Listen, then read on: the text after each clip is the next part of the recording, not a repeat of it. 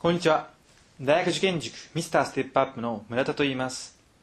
今日の条件の翻訳は、まず和文から y イコール fx と原点に関して対象だというときに y イコール fx と原点対象なグラフとは一体どのようになるかということですけども、えこれはですね、マイナス y イコール f カッコマイナス x と言えますね。えマイナスマイナス x、x の方にもマイナスをつけて、y の方にもマイナスをつける。そしてこれでイコールが成り立つ状態であれば、これは減点対象だということが言えるわけですね。例えば、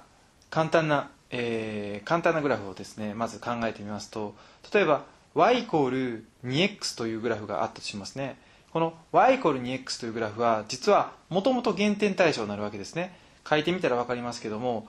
減点対象とは、えー、180度ですね。180度例えばその、えー、直線であったりグラフ、まあ、曲線でもいいんですけどもぐるっと回転させてそして、えー、重なる。180度回転させたら重なるグラフを減点対象と言いますけども y イコール 2x っていうグラフを回転させてもやはり同じく y イコール 2x なんですね。ここにマイナスというふうにして入れたとしてマイナス y イコールマイナス 2x というふうになりマイナスとマイナスは打ち消し合い y イコール 2x というふうに言えるわけなんです、えー、二次関数でもやはり同じようなことが言えますね。二次関数でも同じことが言えます。例えば y イコール x の2乗の減点対象のグラフはと言われたらマイナス y イコールカッコ x の2乗というふうに言えますよね。ただしマイナス x の2乗カッコマイナス x の2乗は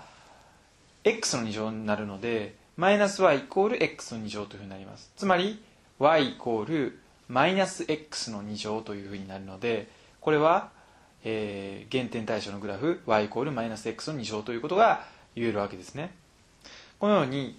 えー、グラフにそのグラフにマイナス x とマイナス y というふうに代入してあげれば減点対象のグラフを求めることができるということですね。はい。